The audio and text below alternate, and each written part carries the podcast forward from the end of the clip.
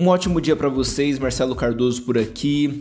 Hoje eu queria dar continuidade com vocês sobre alguns assuntos e assim, na, na, nessa série agora da, dos próximos sete dias, a gente vai pegar alguns princípios bíblicos sobre alguns termos que têm a ver com o universo do trabalho, das finanças, é, principalmente visando a, a, parte financeira mesmo, alguns versículos que traz conselhos a respeito da, da vida financeira, né?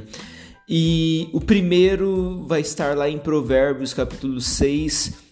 É um trecho que vai do versículo 6 até o versículo 11, mas que eu queria tirar o ponto central, assim, que é muito conhecido, que é um trecho que diz: Vai ter com a formiga, ó preguiçoso. O primeiro conselho que, que eu tenho para vocês nessa série, né, que, que virá aí de episódios, é que você deixe a preguiça de lado.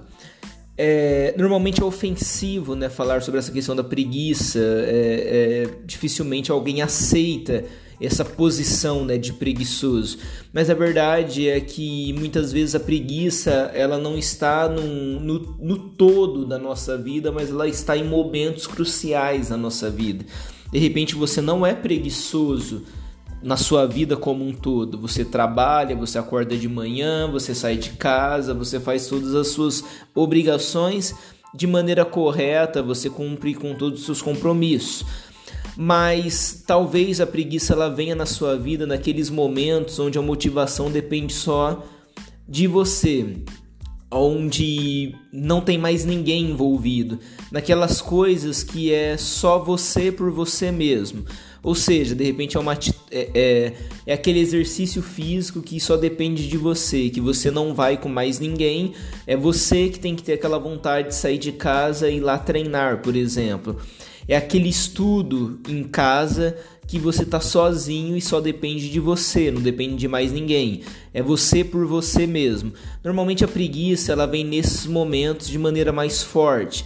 É a hora que você chega em casa, senta no sofá, por exemplo, e você acaba não fazendo aquilo que você tinha definido que faria.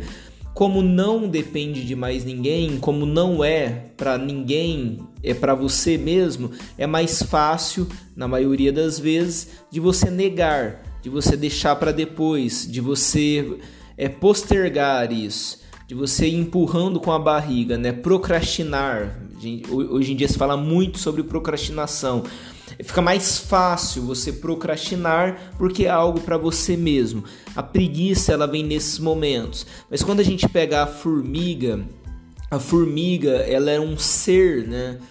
Que ela trabalha na, é, é, ela não escolhe trabalhar, ela trabalha porque é necessário trabalhar, ela trabalha porque ela precisa durante aquele período de tempo, se preparar para os problemas, para as dificuldades que virão depois. Que aí tem a ver com todos aqueles estudos, né? Que eu não sou especialista em formigas, mas a gente sabe que existem aqueles períodos que ela trabalha e trabalha muito. É, popularmente, né? A gente fala que ela estoca alimento, ela estoca comida para aqueles momentos de dificuldade. Então você vê todas as formigas ali em fila trabalhando de forma coordenada. Assim, é como se elas não tivessem escolha, elas fazem o que é necessário ser feito. E a Bíblia traz esse exemplo pra gente que é milenar, né? Quando a gente pega Provérbios, um livro que foi escrito há talvez 3, 4 mil anos atrás, e que traz esse ensinamento que serve pra gente até os dias de hoje. Quando você pega no dicionário, preguiça significa aversão ao trabalho, podendo ser interpretada ainda como negligência. A preguiça seria uma negligência, é, seria uma aversão ao trabalho. Então, como eu disse, às vezes no seu dia a dia você não tem aversão ao trabalho. De repente você cumpre com todos os seus compromissos, mas quando é para você e não depende de mais ninguém, não é para mais ninguém, muitas vezes você acaba deixando de lado porque como é para você, dá para deixar para depois. O conselho que eu tenho para você hoje é que você deixe a preguiça de lado e faça aquilo que é para você da maneira que você definiu com você mesmo. Não traia a sua própria confiança. O nosso cérebro ele é treinável. Então, durante um período em que você diz que vai fazer coisas e não faz, depois de um tempo, seu cérebro se adapta a sempre é, não realizar ou sempre se desmotivar quando você define que vai fazer algo. Vamos dar um exemplo. Toda vez que você diz que vai fazer dieta, você come aquilo que não devia. Toda vez que você diz que vai fazer exercício físico, você não faz. Toda vez que você diz que vai guardar dinheiro, você começa a gastar. Toda vez que você diz que não vai comprar, não vai é, fazer mais conta no cartão de crédito, você vai lá e compra, faz mais contas.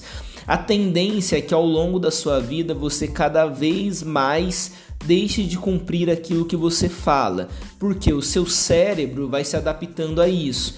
Automaticamente, talvez você já tenha percebido isso na sua vida.